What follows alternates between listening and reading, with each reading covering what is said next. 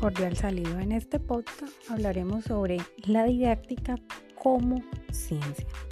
Mostraremos una mirada desde la didáctica en la formación del pensamiento crítico.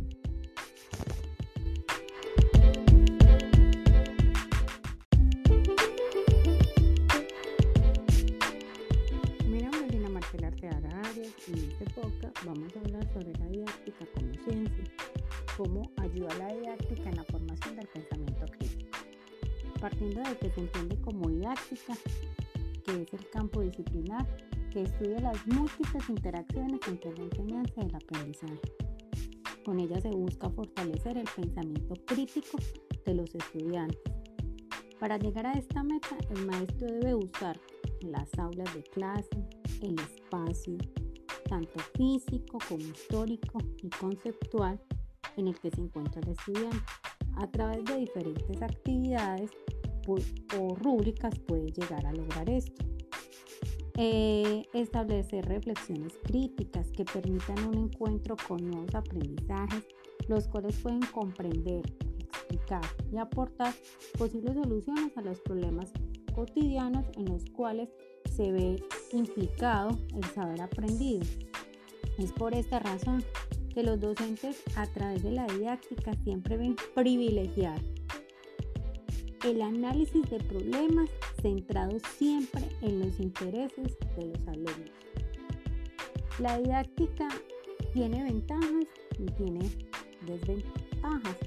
Una de las grandes ventajas que tiene la didáctica es que permite la formación del pensamiento crítico en los educandos, el cual le posibilita el entender y comprender su rol en la sociedad solucionar problemas de manera más pertinente, debatir ideas con argumentos sólidos frente al aprendizaje obtenido, realizar actividades en grupos colaborativos.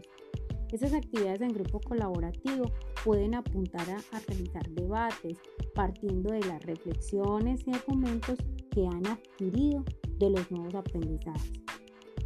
La didáctica siempre apunta a un aprendizaje significativo, el cual busca darle sentido al contexto en el que se encuentra el estudiante. Pero lastimosamente, como se dice anteriormente, hay algunas desventajas.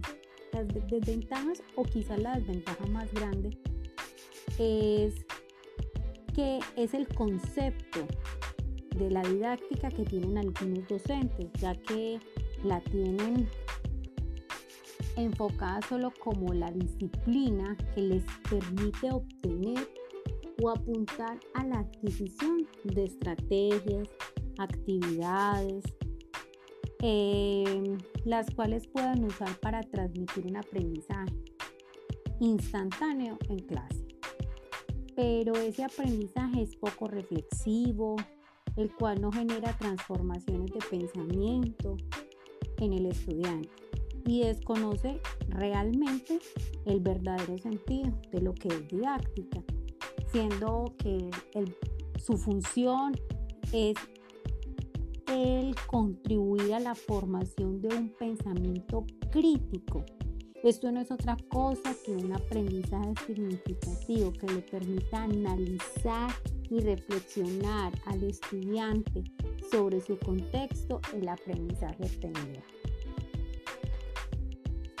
El aporte más grande de la didáctica es que tiene como principio fundamental la formación integral del estudiante.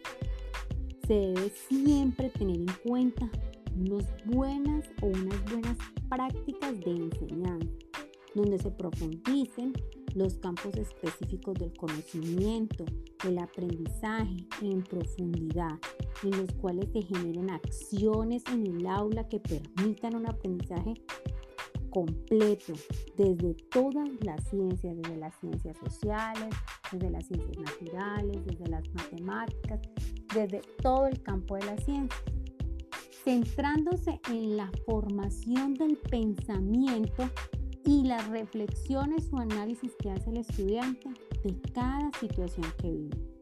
Se apoya en los buenos procesos de aprendizaje La didáctica siempre va a estar apoyada en buenos procesos. Siempre debemos como docentes tener unos procesos de enseñanza-aprendizaje muy bien estructurados para que la didáctica pueda cumplir su fin específico.